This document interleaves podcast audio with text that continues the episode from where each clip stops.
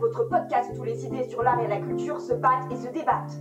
Tous les derniers dimanches du mois, entrez dans l'arène avec les jeunes artistes de la compagnie Leftis. Inutile de sortir vos gants box. Tour de table, chronique, interview, création musicale et littéraire, tous les goûts sont permis.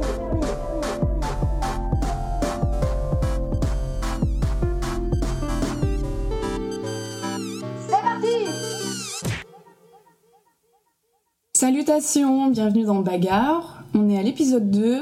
Alors, on vous souhaite un joyeux Halloween parce qu'on s'est dit que pour ce mois d'octobre, on pourrait faire euh, un peu un thème en rapport. Et du coup, sur les réseaux, on vous a proposé des thèmes autour d'Halloween et c'est le thème des monstres qu'on a gardé. Et aujourd'hui, on est avec Hello, Bonjour. Eva, Bonjour. Gabriel Bonjour. Et Céline. et bonjour. Aujourd'hui, on va aborder euh, ce thème des monstres. On va commencer avec le coup d'envoi euh, de Gabi. Nous aurons ensuite un poème d'Eva. On va enchaîner sur le premier round.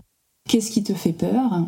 Après, on aura la petite rencontre euh, amicale avec Carole et Janice, qui est animée par Halloween. Puis son billet d'humeur.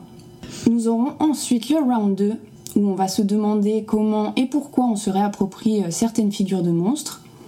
On aura le slam d'Axel, et puis on va terminer avec les recommandations culturelles aussi euh, orchestrées par Gabriel.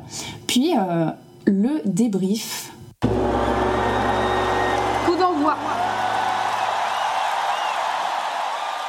Un monstre, c'est quoi? Selon la définition de notre cher dictionnaire, j'ai nommé le Robert, ça peut être un être animal fantastique et terrible, des légendes ou des mythologies par exemple, ou alors un être vivant ou organisme de conformation anormale, par exemple un monstre de foire. Donc en gros, ce que ça nous dit un peu, c'est que donc soit c'est quelque chose qui n'est pas humain du tout et qui n'est pas non plus un animal, donc a priori qui n'existe pas, ou alors ça peut être quelque chose qui euh, est anormal, donc qui s'écarte de la norme, ou autrement dit de la majorité. Et c'est plutôt sur cette définition-là qu'on va se pencher, je pense. Parce que du coup, les monstres, c'est quoi? C'est ce qui nous fait peur, les monstres, ça nous dérange, et c'est un sujet qui est vraiment passionnant, qui a été traité dans tous les sens par énormément de personnes. Donc au final, qu'est-ce que nous, la compagnie Neftis, on peut ajouter à tout ça?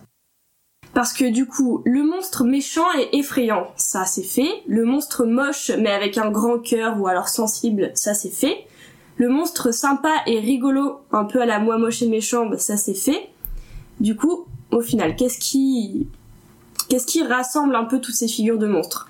Moi, je pense que c'est un peu leur différence. Ça peut être soit un trait physique, soit un trait plutôt mental, mais dans tous les cas, le monstre, il est ostracisé, rejeté et éloigné de la société. Et en étant justement éloigné de la société, il va s'en éloigner encore plus en fait. Et du coup, il y a des théoriciens, des artistes, des historiens, même des scientifiques qui ont donné leur avis sur la question. Mais du coup, aujourd'hui, ce que nous, la compagnie Neftis, on va se demander, c'est qu'est-ce qui nous fait vraiment peur donc à nous, aujourd'hui, à notre époque? Et on va également se pencher du coup sur les monstres. Est-ce qu'ils parlent? Est-ce qu'on les écoute? Qu'est-ce qui se passe si on essaye de regarder les choses d'un autre point de vue finalement? Si le monstre n'est plus un il ou un elle ou un ça, mais un je? Quand on est enfant, on nous apprend à avoir peur. On nous parle d'ombres mouvantes, de voix cassées, de peau colorée ou velue, de doigts crochus, de rires moqueurs, de dents aiguisées, de mains énormes. Et on leur donne même des noms. Et une fois qu'on a bien senti la peur, on nous rassure. Tout ça n'existe pas. Ce ne sont que des histoires. De l'imaginaire commun des choses qui font peur, appris par cœur, aux choses trop monstrueuses pour être racontées, la vie fait son œuvre. Les monstres s'éloignent de plus en plus des forêts sombres, s'approchent de plus en plus des lumières de la ville au pays des humains. Ils se meuvent dans des visages connus et redoutés. Les monstres n'existent pas. Il n'y a que les nôtres. Ceux qu'on connaît si bien qu'on pourrait les tutoyer.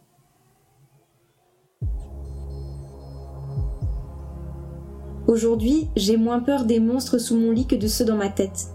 Moins peur des créatures distordues que des gens trop droits. Moins peur de l'inconnu que de ce que je connais déjà trop bien. Les fantômes du passé sont bien moins effrayants que le moi incertain du futur. Les voix dans la pénombre, elles viennent de l'intérieur. C'est mon reflet à moi que je ne veux pas trouver dans le miroir, les grands méchants hommes que je ne veux pas croiser sur le chemin de la maison, la grande aiguille du temps qui me poursuit où que j'aille. Ça n'est pas que dans les livres et derrière les écrans. Ça, mon monstre. C'est moi, c'est les autres, c'est le monde. Et pour toi ou toi, le monstre, c'est peut-être moi.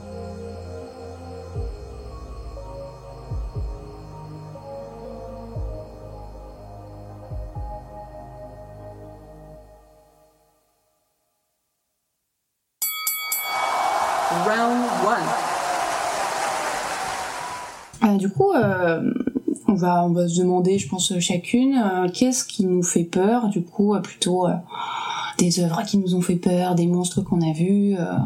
je sais pas, est-ce qu'il y a quelqu'un qui veut commencer, par exemple, Halloween Moi, ce qui va me faire peur, c'est plus la peur de l'imprévu.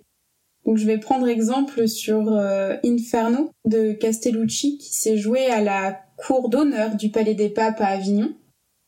Donc il y a plusieurs scènes qui sont assez euh, ouais, dérangeantes, on va dire.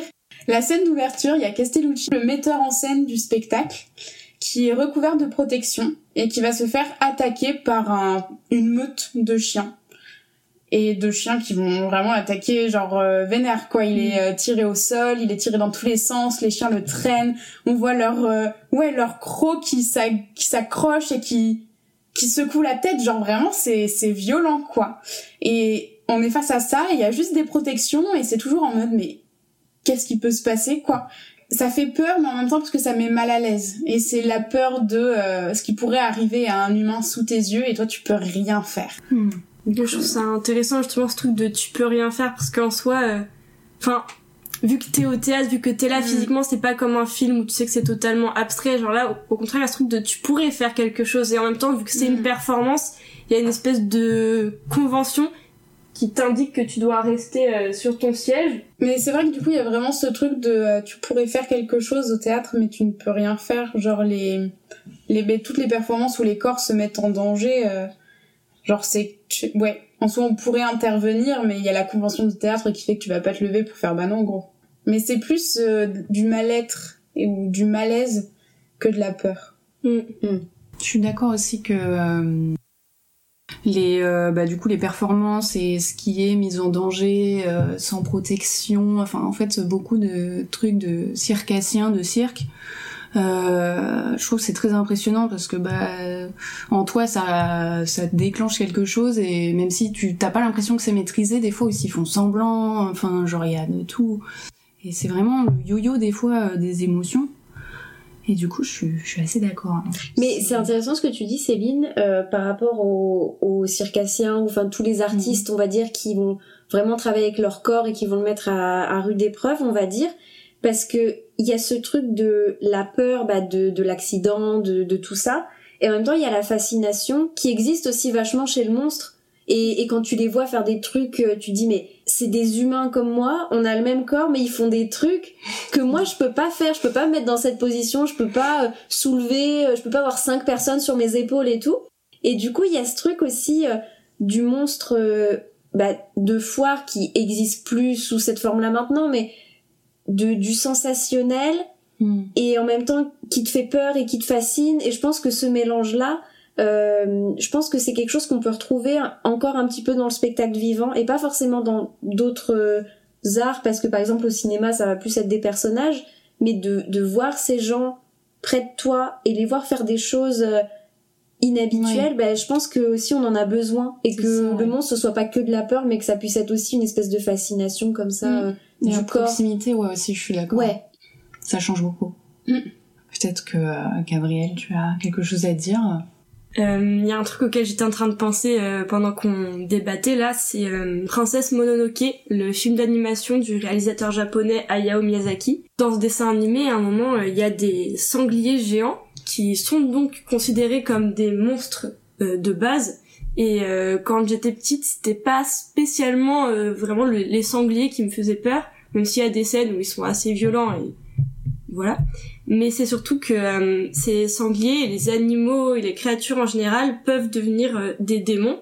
Donc euh, l'animation, elle est faite à ce que quand ils deviennent des démons, il y a des espèces de je saurais même pas comment les décrire et je pense que c'est ça qui me dérange là-dedans. C'est les espèces de Bah, de, de filaments ouais, ou vers de terre, ça, ça...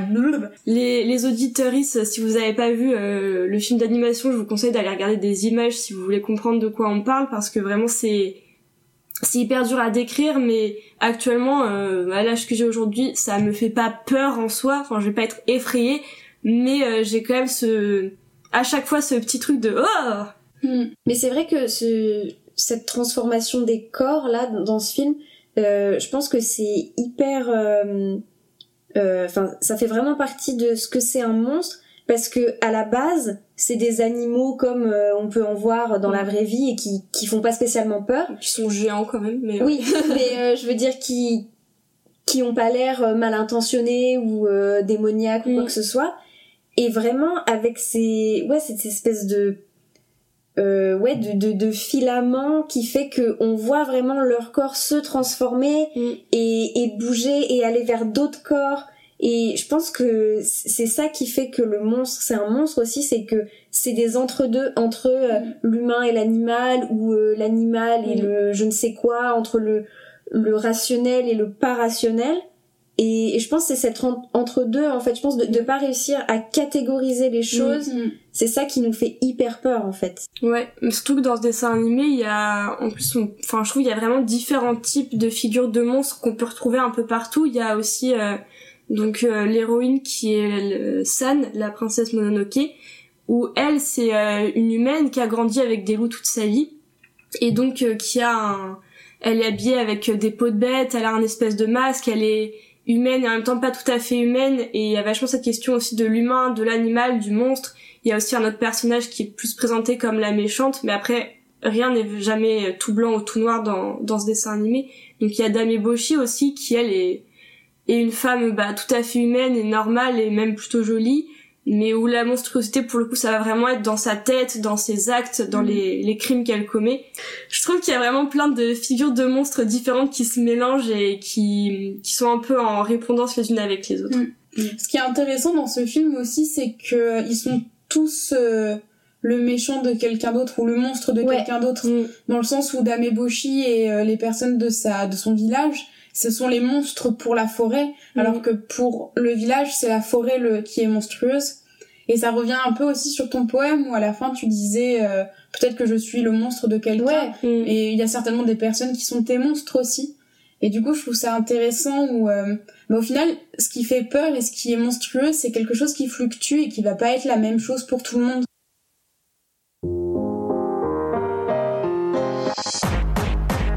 Rencontre amicale. Euh, on se retrouve chez moi aujourd'hui, à l'endroit où on enregistre euh, les podcasts d'habitude, mais pour quelque chose d'un peu différent. On est là pour interviewer Janice et sa maman Carole. Donc euh, ça sera une interview euh, un peu euh, spéciale parce qu'on n'a pas pu la faire en vrai, donc on l'a fait euh, via Discord en enregistrant chacune de notre côté. Donc peut-être que le son risque d'être un peu différent. On s'excuse pour ça, mais on espère que vous allez euh, tout de même apprécier euh, bah, ce petit échange qu'on a eu et euh, l'apprécier autant que nous, on l'a apprécié. Et si on se retrouve avec Carole et Janice, c'est pour parler des monstres, bien sûr, essayer de définir ce qu'est un monstre pour elles et voir la différence entre la pensée de la maman et la pensée de la petite fille. À quoi ressemblent les monstres pour toi? Euh, Il y en a des tout petits, il y en a des très grands. Ils peuvent avoir des poils. Euh, je sais pas. Ok. Est-ce que des fois, quand tu fais des cauchemars, il y a des monstres dedans? Pas forcément. Et s'il y en a dedans, ils ressemblent à quoi? Ou est-ce que tu ne les vois pas et juste en as peur? Euh, juste en bas peur? Du coup, tu saurais pas trop à quoi ça ressemble un monstre. Non. Mais est-ce que tu en as quand même peur? Non, ça va. Du coup, en te couchant le soir, t'as jamais peur qu'il y ait un monstre sous ton lit ou derrière la porte du placard? Bah si, un peu. Et tu les as déjà vus ou entendus, ces monstres? Tu sais pourquoi ils te font peur? Euh, non. Du coup, t'as peur des fois, mais tu sais pas à quoi ils ressemblent et tu les as jamais vus. Et est-ce que tu crois qu'ils existent vraiment, les monstres? Non. Ce serait quelque chose qu'on invente pour faire peur aux enfants? Oui. Et euh, si t'avais une chose à dire sur les monstres, tu dirais quoi, toi? Il peut y en avoir des gentils, des méchants.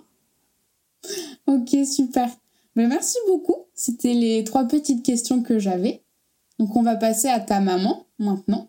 Si tu penses à d'autres choses, euh, tu pourras. euh, Ouais. Tu as le temps de réfléchir un peu. Si parfois t'es d'accord avec ta maman ou euh, t'es pas d'accord avec elle, faudra que tu nous le dises. Alors euh, pour toi, Carole, à quoi ressemblerait un monstre? Un monstre, un monstre. euh, à quoi ressemblerait un monstre? Euh, Alors, un monstre, un monstre humain. Un monstre humain serait vraiment une personne très méchante. Et après, il y a les monstres un peu euh, animaux, euh, une créature sauvage en fait. Toi aussi, tu penses à, euh, des, créatures sauvages qui peuvent attaquer la nuit. Et la créature humaine, euh, le monstre, euh, le monstre, euh, la, oui, la, monstruosité. Et euh, est-ce que toi, il y a des monstres qui te font peur, du coup, maintenant? Des monstres euh, qui me font peur. Ah, il y a beaucoup de monstres, hein, euh, je pense, qui me font peur. Euh, Il y a beaucoup de monstres humains qui me font peur. Enfin, ils me font pas vraiment. Si, ils me font peur quand même. Je sais pas comme monstre humain. euh, Peut-être euh, il y a, euh, il y aurait qui? Il y aurait euh, Poutine. Il y avait Trump. Euh, voilà, il y a des monstres féminins euh, comme euh, Marine Le Pen. Enfin, il y a plein plein de monstres qui me font peur. Et les monstres. hum, les monstres animaux, non, enfin ils me font pas vraiment peur, mais j'aimerais pas les croiser en fait. Est-ce que pour toi, Eugénie, c'est pareil? Les monstres animaux, ils te font pas vraiment peur, mais t'aimerais pas les croiser Oui. Tu vois, t'as quoi comme monstre euh, animaux? Tu penses à quoi? Vois, Il y a le monstre du Loch Ness. C'était un, Oui. un monstre qui était caché dans un lac. En fait, c'est pas un monstre. Ah, c'est pas un monstre? Mais non. C'est des gens qui l'ont construit. Ah oui. Et il y a les loups-garous. hein. Ouais. Tu vois, toutes les histoires de loups-garous euh, qui sortent la nuit. hein. Ah bah oui. Mais est-ce que c'est un monstre? Il y a les vampires. Ouais. Il y a les sorcières. Il y a les sorcières. Mais est-ce que les sorcières, c'est tout ça, tout ça, ça fait partie des monstres. hein. Tu vois, est-ce que tout ça, ils Non, font pas partie les sorcières. Pas les sor- C'est un peu une catégorie à part, les sorcières. Moi, j'aime bien les sorcières. On a des grandes discussions parce que moi, j'aime bien les sorcières. Et... Et du coup, ma dernière question, ce serait est-ce que pour toi, les monstres, ils existent Du coup? Mais vu que tu m'as parlé des monstres humains, je suppose que oui. Ah oui, oui, oui. Je pense que les monstres sont euh, existent, euh, même en nous-mêmes. Hein. Tu vois, on a notre partie euh, monstrueuse, euh, notre monstre intérieur. Euh, à toi, tu penses qu'ils n'existent pas? Non. Il n'y a pas de monstre. Je sais pas, mais moi, je pense qu'il n'y a pas de monstre. D'accord. Et même une personne très très méchante, pour toi, c'est pas un monstre. Non. Non, parce que toi, tu vois les monstres comme des, des créatures euh, Non, bizarres. Pas forcément. Pas forcément. Et donc, euh, ouais. Tu sais ce que c'est pas, mais tu sais pas ce que c'est. Mais oui, mais c'est ça, en fait. Je pense qu'on sait pas ce qu'on sait ce que. euh, bah, bon, ça représente le mal quand même, le monstre. Mais il y avait des monstres sympas. Tu pensais à qui Oui. en monstre sympa? Comme dans Monstres et compagnie. Les monstres et compagnie, ouais. Ils sont tous gentils. Ils sont sympas, c'est des Mais monstres. C'est des monstres. Ouais, c'est des monstres. Euh, et les monstres, ouais, donc on a les monstres vivants, euh, voilà, on en a parlé tout à l'heure. Les monstres intérieurs, quand on, on a son monstre intérieur qui sort, euh, vraiment pas sympa. Et les monstres, euh, bah, les, les monstres, euh, en, en même temps, il y a des vrais monstres. hein. Moi, je vois des gens parfois, ils ont eu des accidents de voiture où ils ont des difformités au visage et tout. Qui, par exemple? Eh ben, ils font un peu peur. Moi, je me souviens dans mon village, il y avait un, un, un homme. Euh, il était un peu monstrueux en fait. Il, il était difforme. Son visage était difforme et il pouvait pas parler euh, normalement. Et il avait un côté un peu monstrueux. euh. Et moi, quand j'étais petite, ça me faisait un peu peur. Et même maintenant, ça me fait. euh, il est un peu euh, monstrueux en dehors de la, la norme, de la beauté. Tu vois, il est monstrueux. Mais il était gentil. Donc, en effet, c'était un monstre gentil. Est-ce que pour toi, c'est des monstres aussi, euh, Janice? Ceux qui, euh, ceux qui sont différents? Non. Ouais, on voit pas la même. euh, ouais. Toi, c'est vraiment des créatures dans l'imaginaire un peu en fait, non Et le diable, c'est un monstre ou pas Il n'existe pas. Alors, le diable n'existe pas. Pour elle, déjà, les monstres n'existent pas. Du coup, si les monstres n'existent pas, pourquoi t'as peur le soir euh, si... Je sais pas pourquoi j'ai peur. Et tu penses, tes copains, tu y crois aux monstres ou pas? Je sais pas. Tu sais pas Peut-être qu'on raconte moins d'histoires, euh, tu vois, avec des monstres euh, aux enfants. Le mon... Alors il y a le loup, mais le loup en fait, il a perdu un peu son côté euh, monstre en fait, puisque c'est un loup, donc on le. Oui. Mais c'est vrai que nous, on raconte pas trop d'histoires de monstres en fait. Ouais, on connaît pas trop les. Si le Barbe Bleue. hein. Ouais, c'est un peu un monstre, Barbe Bleue. hein. Oui, Barbe Bleue, c'est un peu un monstre quand même. Euh, même un peu beaucoup. Hein. Mm. Il n'existe pas, c'est que dans l'histoire. Mais voilà, il n'existe pas. C'est que des histoires, voilà. Donc pour toi, même les monstres qu'il y a sous ton lit ou dans ton placard, c'est que des histoires que tu te racontes? Oui, Donc on imagine quelque chose et du coup on en a peur? oui. Bah merci beaucoup. En tout cas, c'était très intéressant.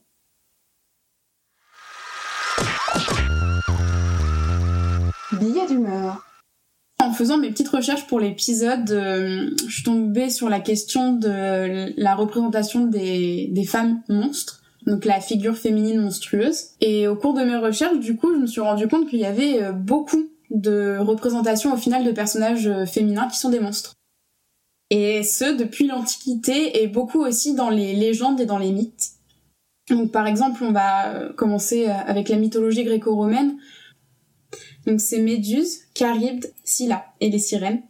Dans la Bible, il y a Lilith aussi, qui est pas très connue, mais au final, c'est censé être la première femme, donc même avant Adam, et qui serait au final devenue la reine des démons, donc une démone.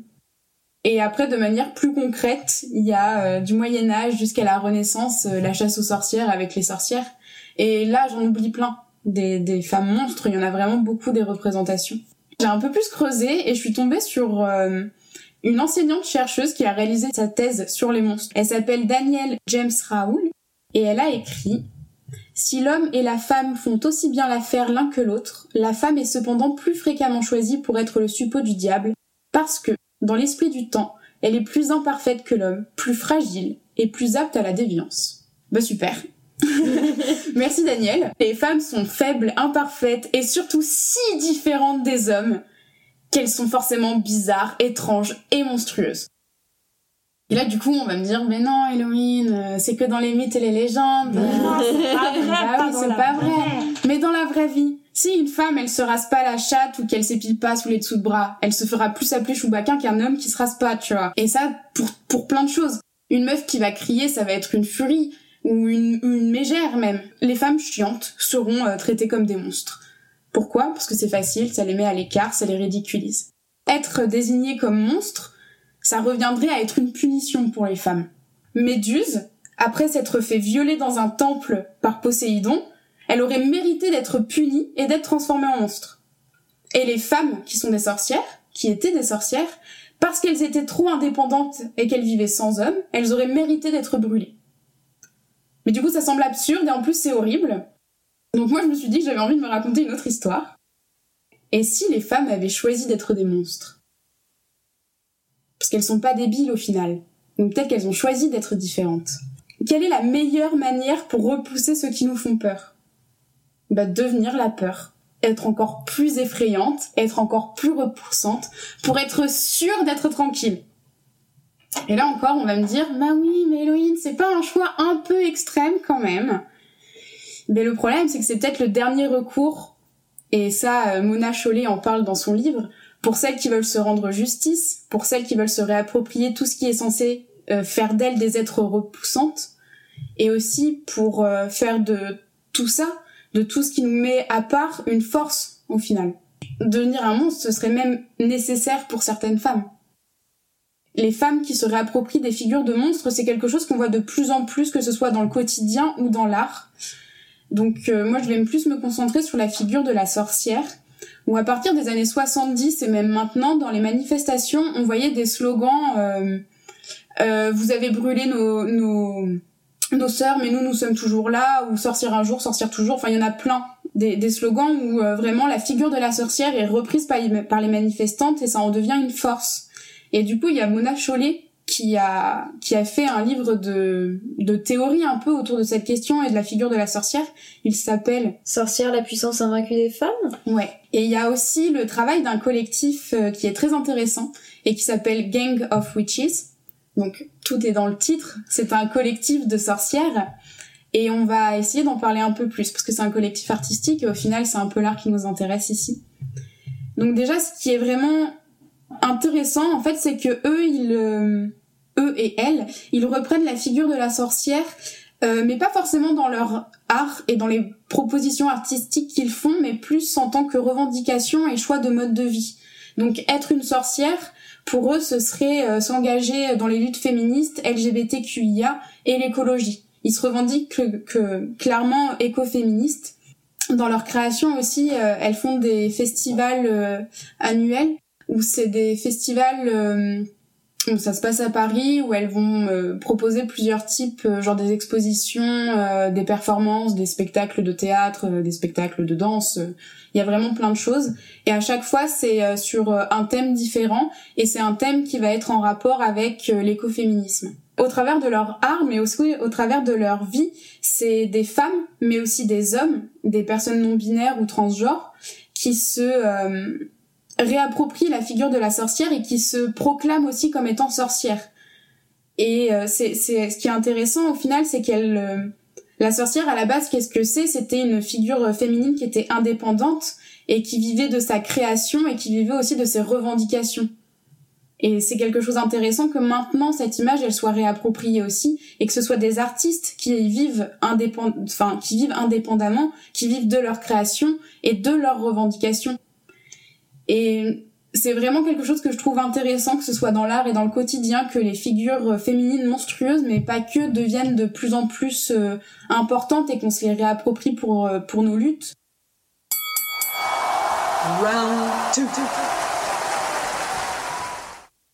On va donc pouvoir enchaîner sur ce second round et on va du coup se demander euh, comment et pourquoi on se réapproprie euh, certaines figures de monstres. Alors moi, si je pouvais commencer, euh, je dirais que par rapport à ce que a dit, oui, j'ai pris la parole. par rapport à ce que a dit Elohim, moi, ce que je trouvais intéressant, c'était de de créer un monstre, enfin que les humains créent des monstres presque pour se rassurer euh, et pour s'en éloigner, mais aussi tout à l'heure, on avait évoqué aussi la perte de contrôle sur ces monstres, et si ça peut évoquer le, le complexe un peu de Dieu, enfin ce complexe de euh, donner la vie en fait, et ce qui peut rendre euh, monstrueux en fait les comportements humains.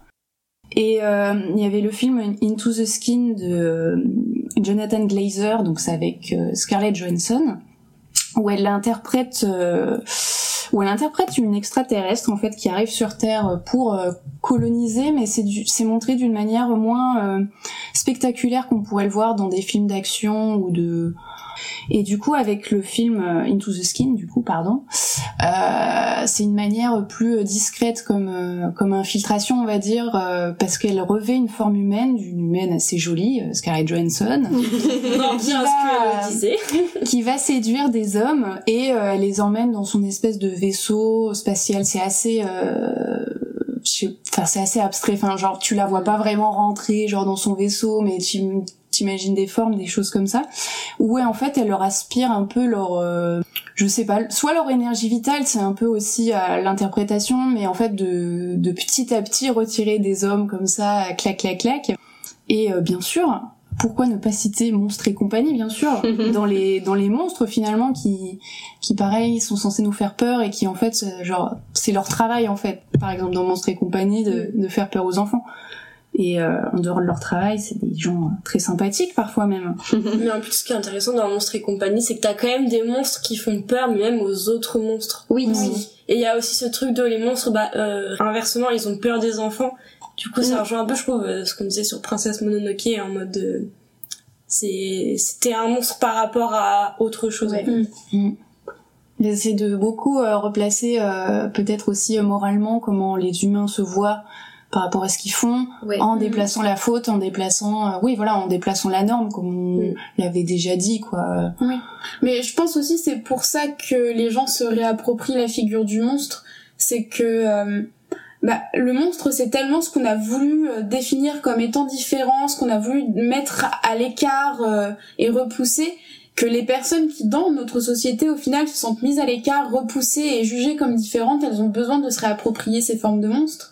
Parce que, comme je le disais un peu dans ma chronique avant, euh, au final, les personnes qui sont monstrueuses, c'est peut-être pas les monstres, c'est peut-être plus ceux qui décident qui est un monstre ou pas. Mhm.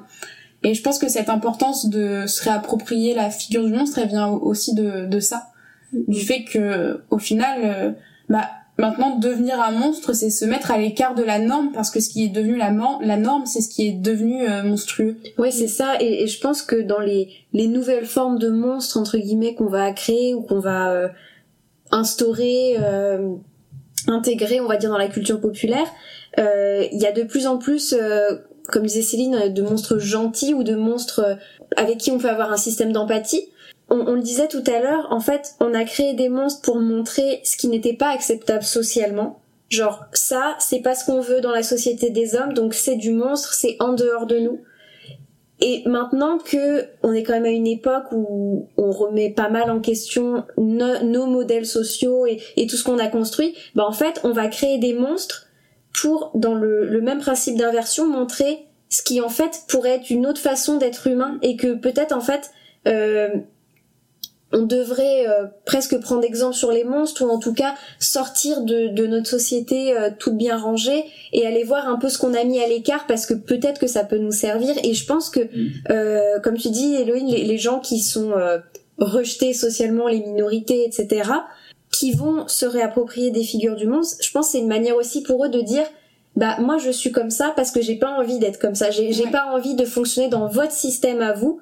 Que vous avez instauré tous ensemble et dont moi je suis rejetée, mais en fait moi aussi je vous rejette. Et euh, ça je trouve ça hyper fort. Mm, mm. Surtout que je trouve qu'en plus euh, rien que dans le fait d'être artiste, enfin je trouve que l'artiste dans la société il a un peu ce statut à part aussi et ça explique peut-être euh, aussi euh, le délire de Gang of Witches de se réapproprier la figure de la sorcière, de dire on est des sorcières artistes, on veut pas vivre comme tout le monde, on veut faire autrement. Et du coup, je pense qu'il y a aussi ce truc de les parce que les artistes ont tendance pas non plus généraliser mais à être des personnes un peu marginales, il y a peut-être aussi un désir vraiment très fort de la part de bah, des artistes de se réapproprier ça.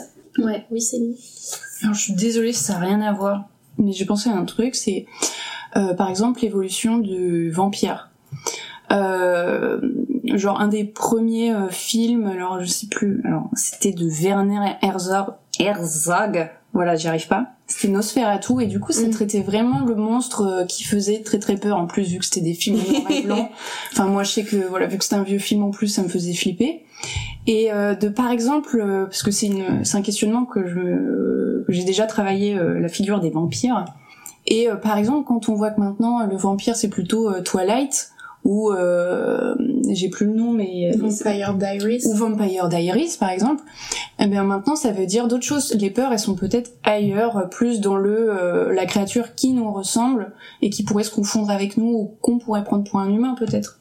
Mais en tout cas c'est vrai que je trouve ça intéressant la manière dont un même monstre enfin un même type de monstre on va l'utiliser de différentes manières. Mhm. et je pense que peut-être les, les, monstres, en tout cas le, catalogue de monstres euh, qu'on a un peu instauré, euh, c'est des outils en fait. Et euh, genre ils sont là, tout le monde les connaît, c'est une base commune qui permet à tout le monde de comprendre de quoi on parle. Et après, selon les contextes historiques, sociaux, politiques, on va pouvoir les remobiliser, la même figure, et lui faire dire des choses différentes. Et, et c'est là que je pense que ça peut aussi devenir un, un truc d'empouvoirment de justement de le prendre et de lui faire dire un truc de bah en fait moi ok je suis ce monstre. Je je me calque sur ce monstre là et alors du coup maintenant on fait quoi? Et, je pense que le fait qu'il y ait ce truc commun de tout le monde le connaît tout le monde a une espèce de peur plus ou moins grande ça permet aussi de je pense que ça permet à des gens de se placer dans des débats à prendre une place socialement politiquement même quand ils en ont pas, parce que ils ont cet outil-là auquel se raccrocher et c'est cette base-là et ils savent qu'ils vont être compris ou entendus avec ça. Et je trouve ça grave intéressant que ça puisse être, euh, ouais, juste un, outil en fait. Toujours un peu cette idée de, après peut-être que là c'est la tendance dans ce moment, mais de glamouriser entre guillemets, mais de les reprendre et d'en faire des choses aussi qu'on a envie d'être en fait limite, mm. genre de s'identifier aussi en fait. Interlude. Le mot tourne et vire dans ma tête sans que j'arrive à poser une définition exacte qui me convienne. Ça commence avec les créatures fantastiques donnant du fil à retordre aux héros de mon enfance et de mon adolescence. Ça me rappelle ma passion pour les dragons et les dinosaures. Aussi, je pense à celles que l'on rejette, celles que l'on montre du doigt, celles que l'on place loin de nous parce qu'ils ne nous correspondent pas à cause de leur différence. C'est contre nature un monstre. Les cruels, les méchants, la laideur aussi, beaucoup de laideur parce qu'être laid, ça peut être fort assorti au besoin de tuer des gens. Il y a aussi les monstres sacrés, ceux du théâtre, du cinéma, dont les premiers noms qui me viennent en tête sont des hommes. On ne dit pas ça des femmes, alors être un homme, c'est ici encore mieux que d'être une femme? Monstre, mostrare, montrer en latin, celui qu'on montre, qu'on désigne. Nous, les artistes, nous travaillons pour être vus, désignés, montrés, parfois nous sommes mis à l'écart. Laideur et charisme ne sont pas toujours antinomiques. Est-ce que les artistes sont des monstres? Est-ce qu'au final nous ne serions pas toujours le monstre de quelqu'un? Recommandation culturelle. Pour cette recommandation culturelle, je vais vous parler du spectacle Monstresse de l'oiseau conteur, de son vrai nom Alix de Yelst. Monstresse, c'est une lecture musicalisée dont la composition musicale a été faite par le bruit du goûter et donc euh, ça comporte trois textes. Deux textes écrits par l'oiseau conteur et un écrit par Tiffen Gjelstrup qui s'appelle Azénor ont embrassé les profondeurs. Ça parle des femmes monstres, enfin du moins c'est le thème un peu qui relie ces textes. Et donc c'est vraiment des textes de ce que j'ai pu voir très prenants et saisissants qui sont parfaits pour Halloween et pour frissonner un petit peu. Euh, les deux autrices ont vraiment une écriture fluide et agréable que la voix d'Alix transmet parfaitement bien et en plus avec l'accompagnement musical ça rend les choses encore plus prenantes, on est encore plus englobé dans l'histoire. Et donc j'ai vraiment très très hâte de voir ce que ça va donner en spectacle live. Il est déconseillé au moins de 12 ans et il sera également sûrement programmé au café culturel La Clé du Quai à Bordeaux également en 2022. On vous tiendra au courant sur nos réseaux bien sûr et l'idéal c'est aussi d'aller suivre le travail d'Alix sur son Instagram Oiseau On vous met le hâte en description.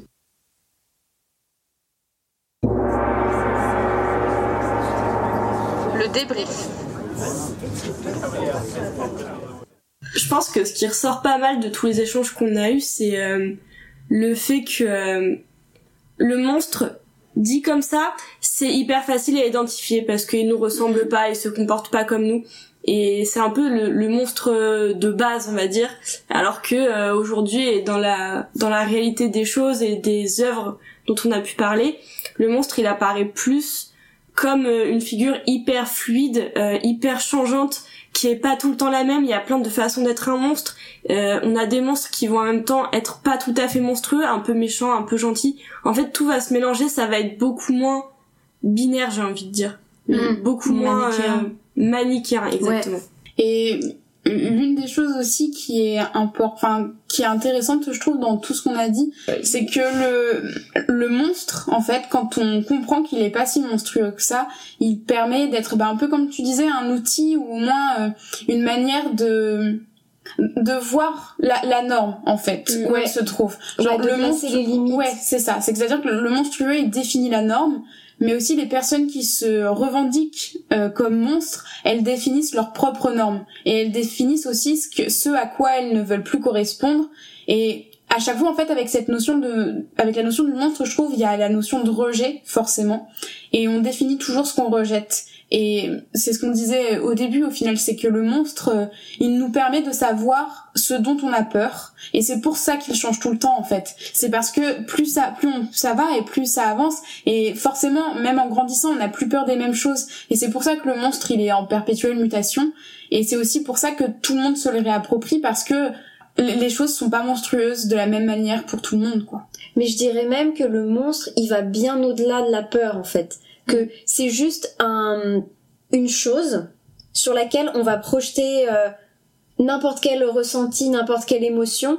C'est, c'est juste euh, quelque chose qui nous laisse pas indifférents. Et ça peut être de la peur, souvent c'est de la peur, mais ça peut être de l'admiration, ça peut être euh, une espèce de de curiosité euh, plus ou moins malsaine, ça peut être euh, une espèce de de manière de de nous d'expier un petit peu des choses de mm. nous.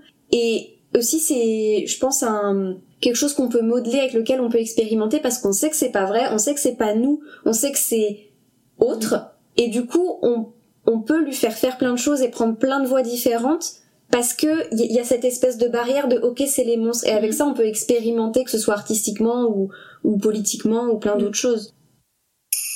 Je voudrais nous, nous excuser pour tous les petits bruits qu'il y a pu avoir en fond parce qu'en fait on enregistre dans notre salon et dans notre salon il y a aussi euh, deux adorables euh, chatons qui ne sont plus des chatons d'ailleurs. Ce sont, des, monstres. voilà, ils ont un poil tout doux, ils sont tout mignons et derrière ce sont de vrais petits démons. Et ils se sont battus tout le long. Voilà. Donc pardon pour les petits bruits qu'il y aura au fond. Alors merci euh, beaucoup euh, de nous avoir écoutés. On espère que vous avez apprécié cet épisode, comme on a apprécié le faire. Donc on vous invite à retrouver Bagarre euh, sur les différentes plateformes d'écoute. On a Spotify, YouTube, ainsi que Google Podcast, encore Apple Podcast et Cloud aussi. Vous pouvez aussi nous retrouver sur les autres réseaux sociaux. On vous donne régulièrement des nouvelles sur Instagram et sur Facebook. N'hésitez pas à vous abonner si euh, vous voulez pas rater les prochains épisodes, comme ça vous aurez une petite notification. Alors comme on est dans le futur, on va pouvoir vous parler du prochain épisode qui sera sur la légitimité euh, d'être artiste. Et si vous avez d'autres réflexions ou euh, envie de partager d'autres choses sur ce thème des monstres qu'on a abordé aujourd'hui, bien n'hésitez pas en commentaire. Avec plaisir, nous lirons toutes ces petites réflexions sur le sujet.